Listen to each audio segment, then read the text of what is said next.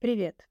Все мы наверняка не раз чувствовали на себе, что в России идея отличается от исполнения, и все это вместе отличается еще и от того, что мы хотели бы видеть. В этом подкасте мы, русская служба The Moscow Times и телеграм-канал Автозак Лайв, обсуждаем с экспертами различия между ожиданием и реальностью в разных сферах российской жизни. В работе законов, правоприменении, в решениях политиков и в целом в том, как идет история. Возможно, это поможет нам найти ошибки и что-то изменить в будущем. Сегодня с нами адвокат Дмитрий Захватов, и мы поговорим с ним о том, как должна быть устроена полиция и как она устроена на самом деле.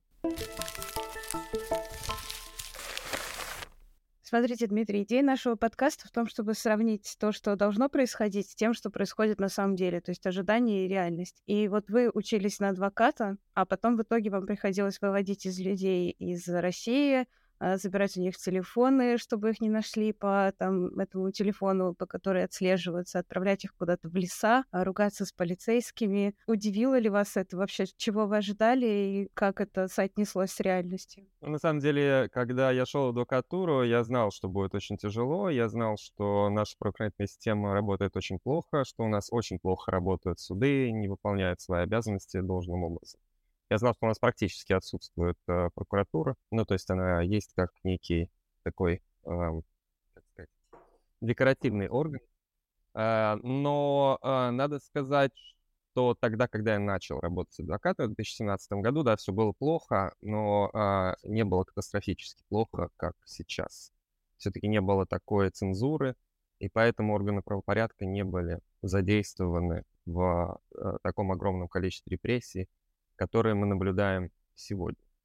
В целом, то, что я ожидал увидеть, э, совпало с моими э, представлениями о том, с чем придется столкнуться в процессе работы.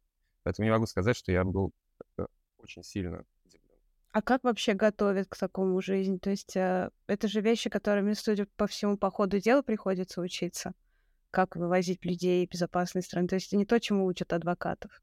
Вы просто берете и делаете основываясь на тех знаниях, которые у вас есть. То, что вы знаете, как работает система, и э, знаете, как ее обойти тогда, когда человеку...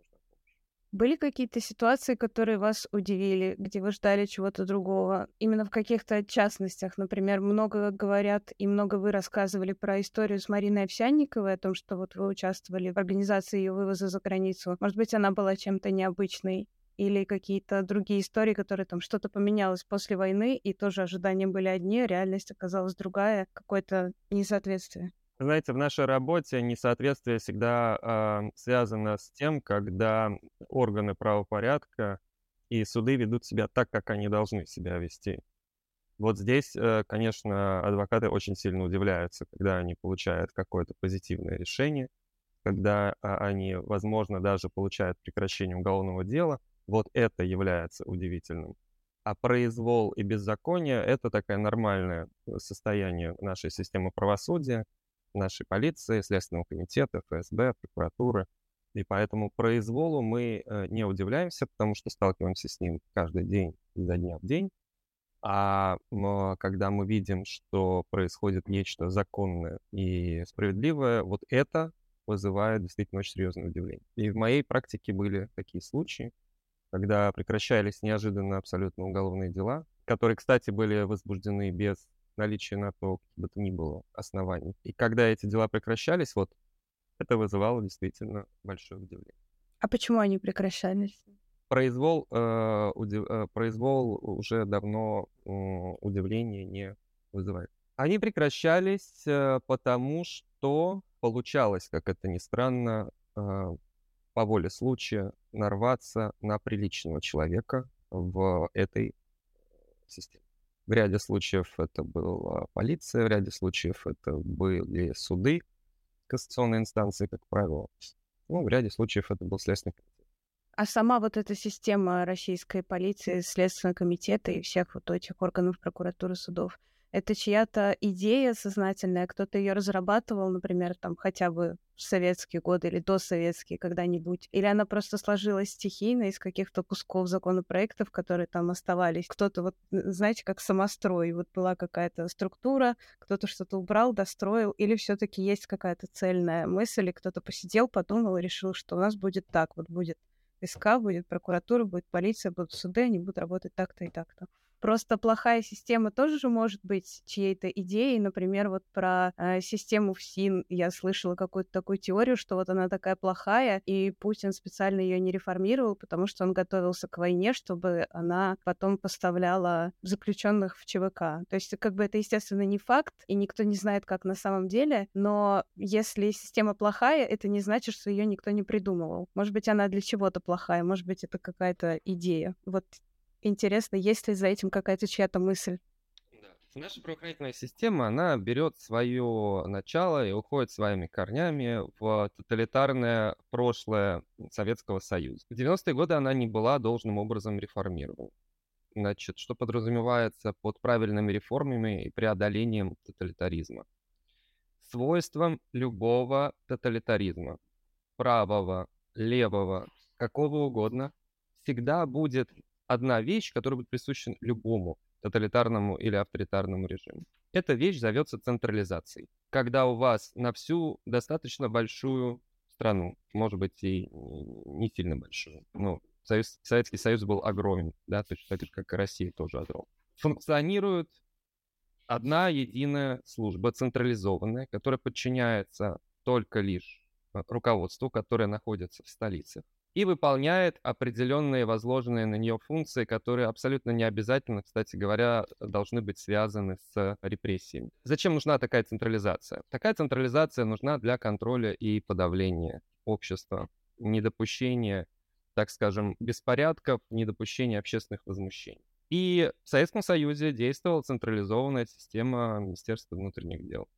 которая перекочевала по структуре своего управления, полностью в ту систему внутренних дел, которую мы имеем на сегодняшний день Российской Федерации, и э, унаследовал таким образом все вот эти вот баги, о которых э, мы с вами говорим. Проблема заключается в том, что для того, чтобы правильно настроить работу того или иного правоохранительного подразделения, вам нужно ответить на два главных вопроса.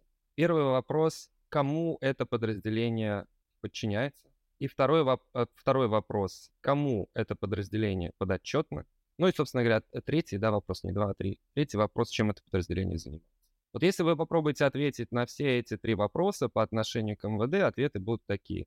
МВД подчиняется министру Колокольцеву, да, то есть централизованное управление. Подотчетно ему же, и только ему, и занимается охраной правопорядка, да. Ну, во всяком случае, как основным видом своей деятельности. Здесь возникает большая очень проблема, которая связана вот с чем. Вы должны каким-то образом этой системой управлять. Что это означает? Это означает, что вы должны расставлять территориальным подразделениям МВД, находясь в Москве, да, вы должны им поставлять, ставить определенные задачи и определенные системы э, отчетности. И вот здесь у вас возникает палочная система. Палочная система, как, наверное, все знают, это такая система, которая подразумевает, что вы должны, как сотрудник полиции, в течение э, определенного периода, как правило, берется год, раскрыть определенное количество преступлений по каким-то определенным статьям. Если на вашей территории преступление по данным статьям не совершается, значит, вы должны его придумать. В противном случае у вас будет негативная отчетность, и вас либо депримируют, либо накажут ваше начальство, ну и так далее и тому подобное.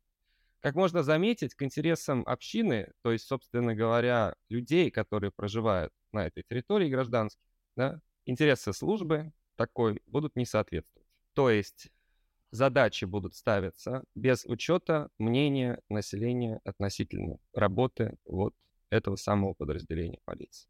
От этого берет свое начало абсолютно все беды, которые мы имеем сегодня, если говорить именно о полиции.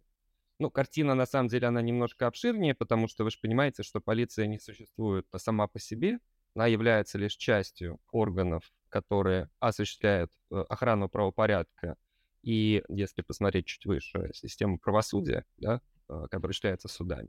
Но когда у вас плохо все и в судах, и в прокуратуре, и в полиции, то вот по отдельности можно тогда, наверное, будет корректно рассматривать э, баги отдельные каждый, э, каждого элемента этой системы. Во всех бывших ну, практически во всех, если говорить о, о больших странах, после окончания того или иного авторитарного или тоталитарного режима, новые власти, как правило, исходили из того, что для того, чтобы повысить эффективность этих правоохранительных служб, их необходимо децентрализовать. И в первую очередь децентрализации всегда подвергалась именно полиция.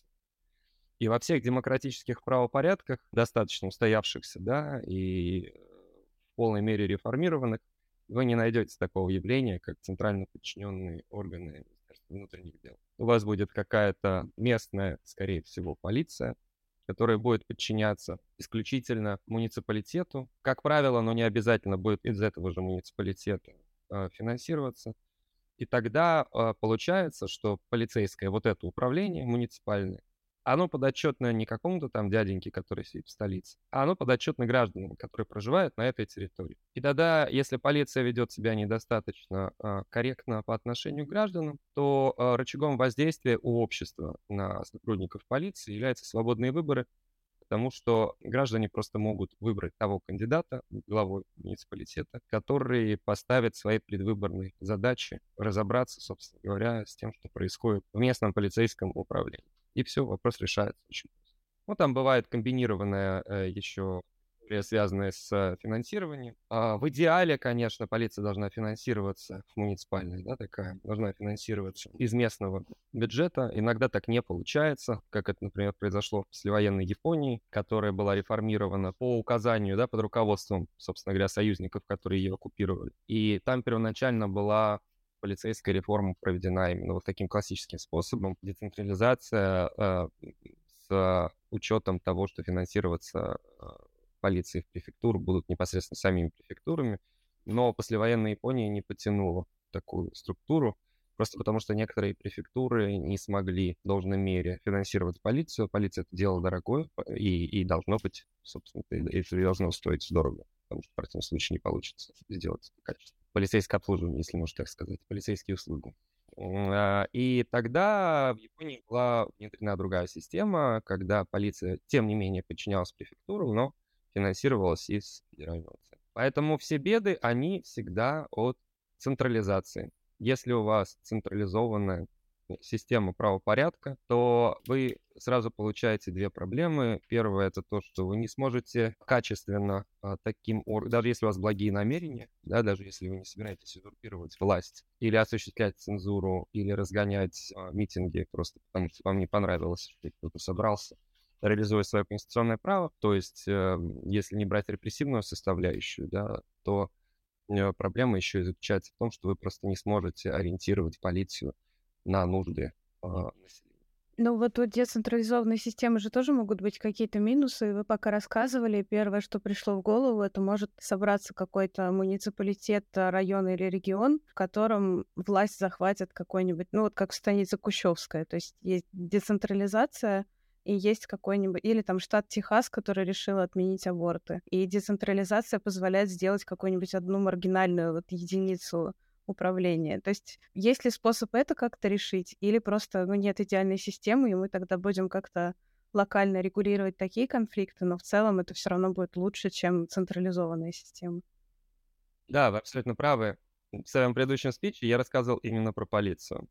Конечно же, в демократических правопорядках, помимо, собственно, под, полицейских подразделений классических, да, таких, существуют и централизованные подразделения. Ну, как на, самый простой пример, это вот э, в США э, есть полиция местная и есть э, ФБР, Федеральная служба расследования. У них четко разграничены компетенции, они не пересекаются практически. Каждый занимается своим делом, и э, есть реестр преступлений, которые относятся к федеральным. Если это федеральное преступление, то тогда за дело берется Федеральная служба расследования, бюро. А если это преступление, э, так скажем, по местному законодательству, то в этом случае им занимаются местные органы правопорядка.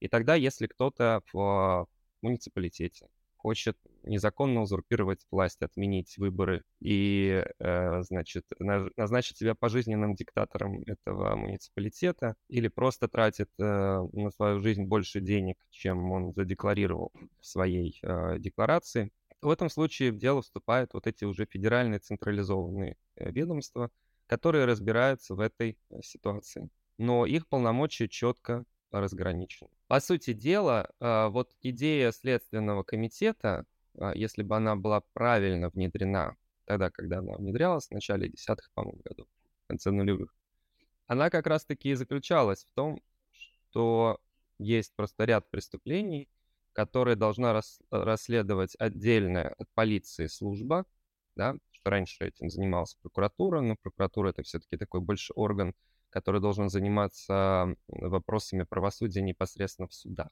И эм, идея Следственного комитета, она, в принципе, выглядела более-менее похожей как раз-таки вот на вот это вот разделение полномочий между э, тем, между полицией и ФБР, как это по модели Соединенных Штатов Америки. Но проблема заключается в том, что полиция не была децентрализована, с одной стороны. С другой стороны, в нашем правоприменения есть такие рудиментарные институты, как институт следствия. Этим, кстати, страдает не только Россия, но и демократических правопорядков, таких как там та же самая Украина или страны Балтии. Поэтому, конечно же, просто выделение вот Следственного комитета в отдельный такой орган не привело к а, никакому ожидаемому результату, и получилось то, что получилось. Ну, плюс ко всему у нас еще, как вы знаете, а, практически отсутствующий суд. Давайте попробуем к Следственному комитету вернуться. Мы как говорили о Следственной, Следственном комитете и о том, что его идея была как раз в том, чтобы создать одну систему централизованную, другую, а, как бы ее контролирующую. И какие тут были ожидания и реальность? Почему не сработала идея Следственного комитета? Что он должен был делать, по идее, и что он в итоге не делает или делает не так? Нужно было вывести просто часть преступлений, э, в первую очередь связанных с коррупцией, из-под прокуратуры, э, для того, чтобы, из полиции, для того, чтобы разделить компетенции, для того, чтобы э, орган один правоприменения контролировался другим органом правоприменения. Ну и в ряде случаев, когда требуются серьезные масштабные расследования, которые не может потянуть полиция, просто потому что полиция все-таки полицейское следствие, это больше вот про такие общеуголовные истории, которые, в общем, серийные, да, которые не требуют большой квалификации. Вот идея была в этом. Но дальше а, а, все застопорилось по одной простой причине. Дело в том, что нужно не забывать, что у нас еще есть ФСБ. А ФСБ — это такой орган, который про все. Там есть оперативные службы, там есть следственные отделы, но самое страшное и плохое это то, что у них есть институт кураторства. И они, по сути дела, устанавливают свой контроль над всеми этими службами. Над судом, над Следственным комитетом, над прокуратурой, над полицией. И поэтому, когда говорят, что власть в стране захвачена ФСБ, имеется в виду именно вот этот вот институт кураторства, когда у вас руководителем той или иной службы может быть просто прикомандированный сотрудник ФСБ. И таким образом ФСБ вмешивается в работу тех или иных служб, а залогом успешной работы проходной системы является в том числе разделение компетенций. И э, поэтому идея была изначально обречена на провал, потому что когда у вас все, тем не менее, корректируется с учетом мнений каких-то других ведомств, которые, в общем, к вашей работе непосредственно не имеют ни малейшего отношения, ну вот здесь у вас возникает проблема. Получается, что централизация как раз главная проблема, которая не дает uh, принимать какие-то самостоятельные Абсолютно. Как я и сказал в самом начале, главная беда всегда является централизация. Когда у вас есть централизованный орган порядка, это должен быть орган компактный, он должен быть маленький, и он, у него должна быть очень ограниченная компетенция. Как только вы расширяете эту компетенцию, вы получаете проблему, потому что у вас растет аппарат, когда у вас растет аппарат, вам тяжело контролировать действия сотрудников, тяжело выставлять правильные э, так скажем, систему мотивации для того, чтобы не возникало вот это самое пресловутое палочная система. А после войны что-то изменилось в работе правоохранительной системы после начала войны? С точки зрения структуры, пожалуй, что нет. Кроме того, что Путин подписал указ, по-моему, в ноябре 2022 года о том, что штатную численность МВД необходимо увеличить еще там пару сотен, кажется, человек. А это означает, что будет больше палок поставлено на исполнение, а следовательно будет больше произвола по отношению к гражданам. И если э, раньше вы ну, никому в голову не могло бы прийти, не, не могла никому в голову прийти ситуация, что человека за запуск воздушных шариков будут сажать в СИЗО, то сейчас это возможно. А с точки зрения не какой-то структуры, а поведения полицейских, каких-то их там понимания целей, после начала войны они, может быть, стали как-то жестче себя вести, например, с активистами, но также с людьми, которые просто задержаны, или ничего не изменилось. Или, может быть, они, например, вот я тоже слышала такую теорию, что полицейские стали как будто бы больше стараться показать, что они нужны в обществе, чтобы их не сократили, не отправили тоже на войну. Тоже не знаю, насколько это правда, но слышала такую теорию. В целом, поведение сотрудников после начала войны не изменилось. Они как были абсолютно бесконтрольны со стороны общества, со стороны судов и со стороны тех э, служб, которые их контролируют, вроде э, прокуратуры. Так они и остались бесконтрольны. Когда я говорю слово бесконтрольно, я имею в виду чрезмерное насилие, я имею в виду э, фабрикации дел в отношении граждан, вот эту часть. А, все, что касается коррупции, несмотря на то, что полиция страшно коррумпирована, все-таки а, с коррупцией, за, за коррупцией в полиции стараются следить для того, чтобы она не пересекала каких-то определенных неприемлемых а, для власти рамок. Но Проблема же заключается как раз-таки в этой бесконтрольности.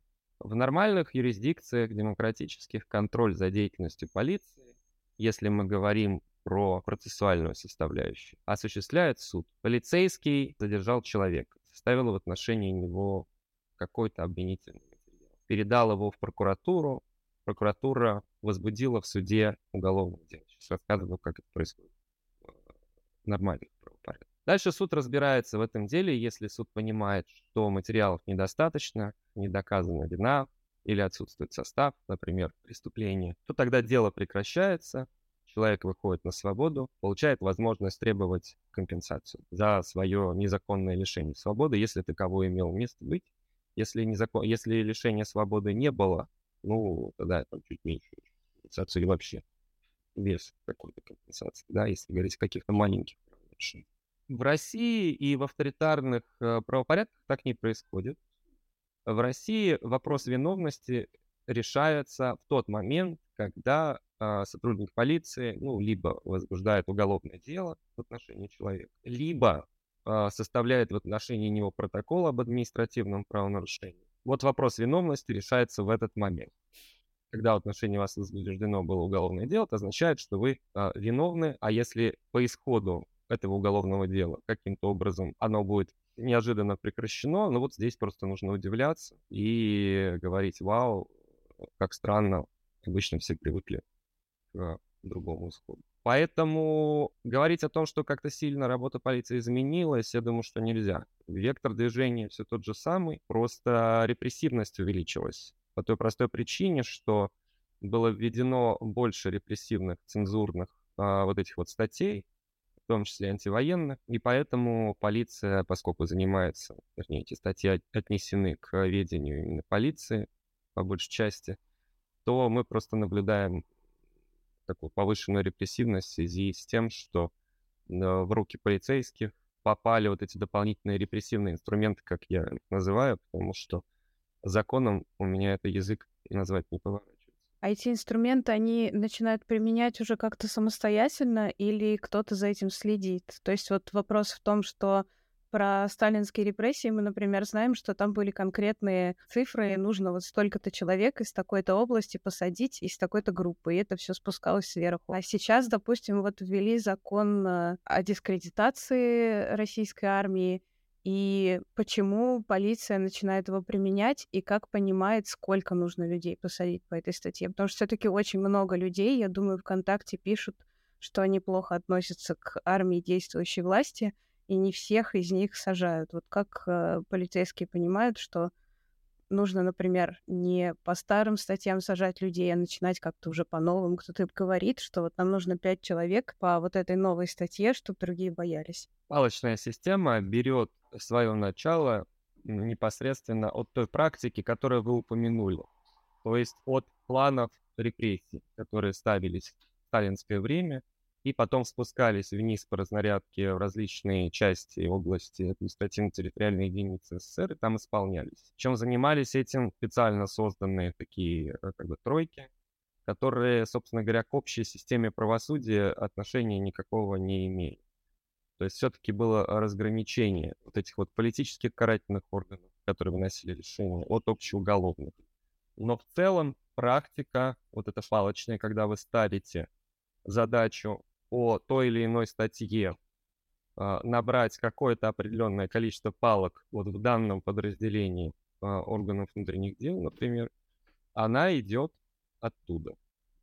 И поэтому, когда вы наблюдаете, что человека взяли в метро за то, что он там читал украинскую книжку на украинском языке, составили в отношении него протокол о дискредитации, то вот это явление, оно как раз обусловлено тем, что полицейским выдаются действительно указания на то, чтобы месяц или там год или полгода они должны составить какое-то определенное количество протоколов по дискредитации. Причем самое интересное, что одно и то же действие может порождать разные абсолютно юридические последствия. Вы можете выйти на одиночный пикет, например, вдвоем, и, может быть, привлечены по статье о нарушении правил и порядка проведения а, публичного мероприятия. А можете быть привлечены к ответственности за дискредитацию. Потому что ни одна, ни вторая норма не является в достаточной степени определенной, и поэтому вот эта неопределенность э, норм рождает возможность для произвольного правоприменения. Хочу такой протокол составлю, хочу другой протокол составлю, а контролируется это лишь э, со стороны руководства полиции указанием сотрудникам, чтобы они в тот или иной период времени составляли те или иные протокол в качестве плана. Поэтому, да, вы абсолютно правы, эта история идет оттуда. А вы рассчитываете или, может быть, надеетесь лично увидеть, как будет меняться эта система? Считаете ли вы какие-то реформы там после войны или после смены режима реальной возможностью? И что бы вы хотели увидеть? Тоже какое есть ожидание? И, и на какую реальность вы рассчитываете? Какие-нибудь там хорошие или плохие варианты? Нужно понимать, что если бы я в это не верил, что позитивные изменения возможны, но я бы, наверное, просто этим не занимался, потому что я действительно очень сильно вовлечен эмоционально во всю эту историю.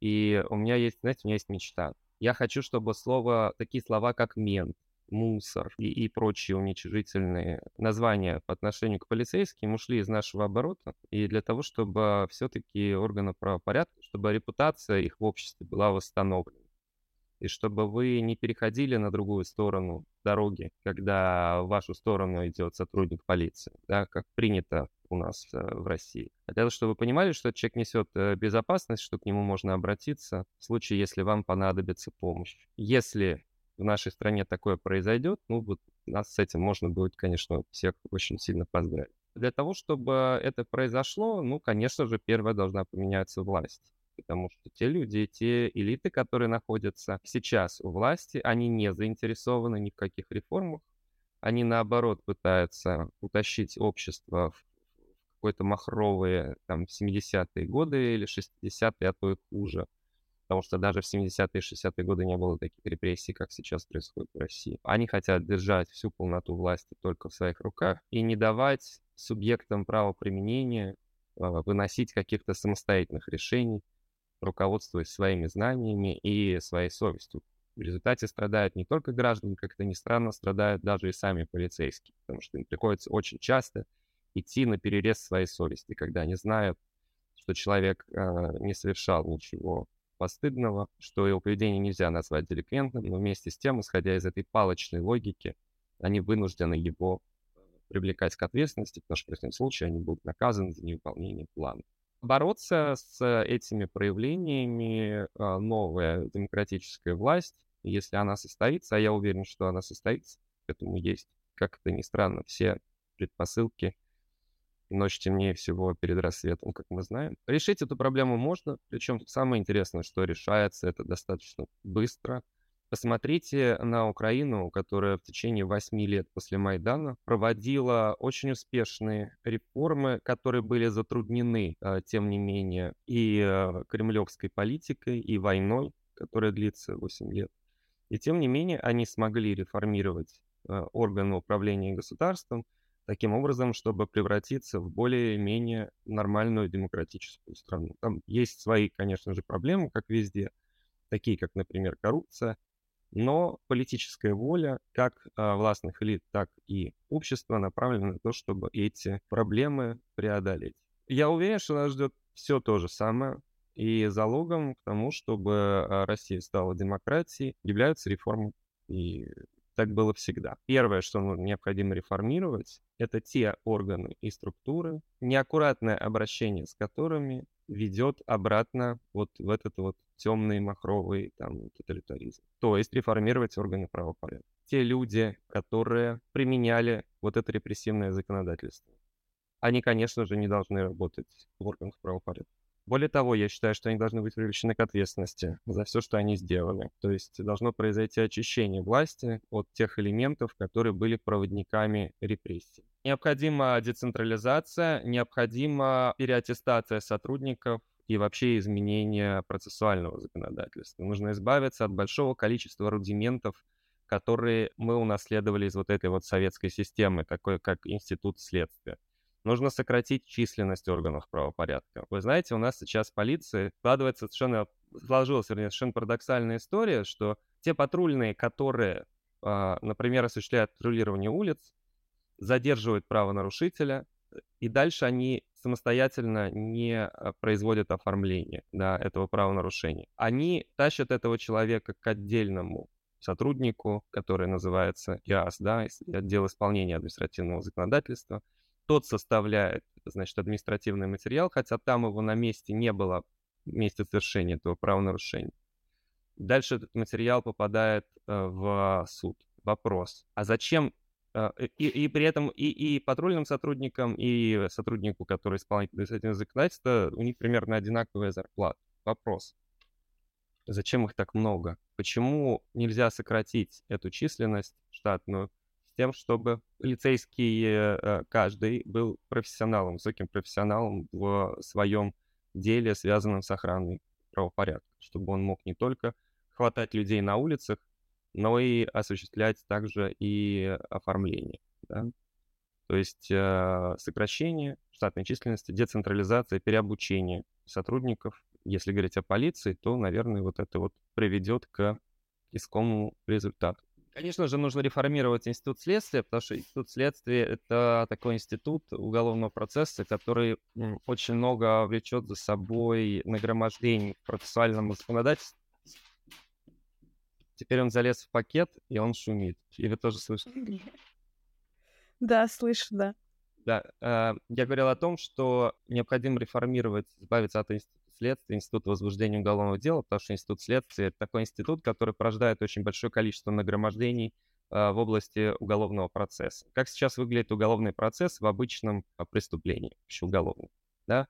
Человек совершает преступление, э, его, как правило, хватают оперативные сотрудники, берут с него первичные объяснения, руководитель органа, ну, руководитель, грубо говоря, этих оперативных сотрудников имеет даже право там какие-то первичные назначать э, там а, всякие разные экспертизы. Дальше это все попадает, э, вернее, не, не, не экспертиза, а специалист. После этого все попадает след, след следователю, и следователь все то же самое делает по второму кругу смысла от этого никакого нет, если говорить о полиции. Ну, то есть смысл был заложен э, в этой идее следствия э, такой, что следователь вроде как должен проверить за этими оперативными сотрудниками, как, насколько хорошо они сделали работу. Но это только на бумаге. Де-факто они, э, следователь не, не может, не, не, не обладает никакой возможностью проверять работу оперативных сотрудников, потому что следователь находится в том же самом отделе полиции, в котором работают эти оперативные сотрудники. И если и, и, и в этом смысле он лишен возможности надлежащей проверки, потому что не будет же он закладывать своих коллег, которые работают с ним в одном здании, по большому счету управляются одними и теми же людьми. Да? Вот чтобы э, убрать вот эту вот э, ненужную абсолютно прокладку, институт следствия также должен быть реформирован, и э, всю первичную работу должны делать э, непосредственно сами оперативные сотрудники, которые, опять-таки, должны быть, э, обладать знанием в области уголовного процесса для того, чтобы качественно делать свою работу от начала и до конца, после чего передавать ее уже те органы, которые должны в дальнейшем осуществлять производство по этому делу. Ну, то есть прокуратура. Да, вы в предыдущем вопросе... Нет, нет, нет, по-моему, как раз мы дошли до какой-то вот конструкции, которая все объясняет. Я даже хотела вас спросить, пока вы рассказывали, ну, по сути, про иллюстрацию, про то, что нужно привлекать к ответственности тех, кто сейчас применяет репрессивное законодательство. У меня появился вопрос, э, хватит ли тогда вообще людей, кому работать? И вы, получается, тут же на него ответили, когда сказали, что людей, наоборот, слишком много, надо их еще и сокращать просто повышать компетенции. То есть все как раз складывается, что индустрия Давайте решать... Э... Угу. Давайте приведу вам просто цифры. Uh, вот в Беларуси по разным подсчетам от полутора тысяч до пяти тысяч политзаключенных. А знаете, сколько сотрудников полиции приходится на 100 тысяч населения в Беларуси? 850 человек. Это было на 2018 год, сейчас может быть еще больше. В России на 2016, эм, по-моему, год или 2018, не помню, откуда бралась цифра, но было около 200, по-моему, политзаключенных, да, и, и а, количество сотрудников на 100 тысяч населения составляло 640 с чем-то человек. В той же самой Польше или там Германии а, эти цифры на порядок меньше. То есть э, там численность полиции составляет порядка 250 или там 300 человек на 100 а, тысяч населения. И поэтому там а, не возникает э, такое количество большое злоупотребление. Плюс еще, если говорить о цифрах, полиция ведь очень сильно перегружена всякими глупостями, как вы знаете даже мы сейчас не будем трогать вопросы, связанные с политическими репрессиями. Здесь, я думаю, и так всем понятно, что эта работа, она все равно занимает какое-то определенное время, которое тратится на составление документов, на какие-то оперативные мероприятия определенные для того, чтобы человека репрессировать, потому что вы не просто сажаете его в Столыпин, отправляете в Сибирь, вы все равно должны составить какое-то достаточно большое количество разновсяческих документов. Если вы уберете из, а, от полиции вот эту политико-репрессивную а, часть работы, вы уже существенным образом сократите, ну, разгрузите, так скажем, да, вот эти полицейские управления, которые действуют на сегодняшний день. Но если даже не трогать вопросы, связанные с политическими репрессиями, ведь порядка 80 или 85 процентов вообще всех уголовных дел, которые сейчас находятся э, на рассмотрении судов в Российской Федерации, это все, что связано с наркотиками. Это история про то, как один, э, значит, мальчик купил у, у второго а, мальчика или девочки а, какое-то небольшое количество мизерное наркотика, и поэтому, значит, э, необходимо предпринимать там меры реагирования. Да кто сказал, что нужно эти меры предпринимать? Если, если речь не идет о каких-то существенных партиях. Этого нигде нет в мире. Ну, то есть нигде, ни в одной правоохранительной системе нет такого, демократической я имею в виду, нет такого пристального отношения к проблеме, связанной с наркотрафиком. Ну, то есть крупными партиями, разумеется, занимаются, правильно делают, потому что это опасно, это влияет на здоровье населения. Но правоохранительная деятельность, это как, знаете, это примерно как правозащита в некотором смысле, потому что вам всегда приходится выбирать на что вы будете тратить свои ресурсы и на что необходимо обратить э, более пристальное внимание для достижения тех целей, ради которых вы работаете. А в правоохранительной деятельности, в нормальной, я имею в виду не в нашей российской, а в нормальной, э, целями деятельности является служба общения и поддержание преступности на, э, в социально приемлемых рамках. Если э, у вас происходит большое количество, например, насильственных преступлений или существенное количество краж, а вы вместо того, чтобы заниматься насильственными преступлениями, или как у нас, например, да, вопросами, связанными с домашним насилием, очень распространено в России, причем не только в депрессивных окраинах. А вместо этого вы бегаете за а, людьми, которые покупают э, какие-то небольшие э, количества наркотиков для личного употребления и заняты только серийным э, производством этих уголовных дел в этом отношении вашу работу нельзя назвать успешной. Потому что от того, что тот или иной человек э, приобретет какое-то небольшое количество наркотиков, да, их употребит, от этого никто не пострадает. Но вы потратите свое время, которое, как, как правоохранитель, который вы могли бы потратить на ситуацию, которая требует более пристального внимания, где может быть потенциальная жертва. О чем э, я веду этот длинный э, э, антинаркотический э, спич? Тому, что а вы можете просто увеличить... Отказаться от э, каких-то время. задач, получается, сократить. Да, да, да. Вы можете просто сократить задачи, а, увеличить вот этот порог возбуждения, после которого возможно возбуждение дела за хранение наркотиков. И э, в этом случае вы очень сильно сократите, э, очень сильно разгрузите а, уже органы правопорядка, и тогда их можно перенастроить на то, чтобы они занимались э, теми вопросами, которыми действительно стоит заниматься. Например, вопросами там, домашнего насилия и э, ситуации, где, в принципе, может появиться какая-то жертва. Хотелось уточнить, почему именно наркотики. Только ли потому, что это проще? Потому что если нужно задача, типа, занять вот этих э, 600 человек на тысячу, можно же чем угодно их занять, в том числе чем-то полезным. И, например, вот домашним насилием. А наркотики только потому, что проще ловить каких-то людей, которые купили там какую-то небольшую порцию наркотика, это, я так понимаю, не составляет какого-то большого труда. И вот они вроде как заняты, а если что, могут на политзаключенных переключиться или на что, что государству понадобится. Почему у них такое пристальное внимание к наркотикам? Ну, в настоящий момент. Ну, во-первых, потому что это бизнес. Вообще, а, авторитарные, тоталитарные режимы, они славятся таким достаточно высоким уровнем стерильности преступности, да, то есть преступность таких обществах, как, как правило, очень-очень снижена.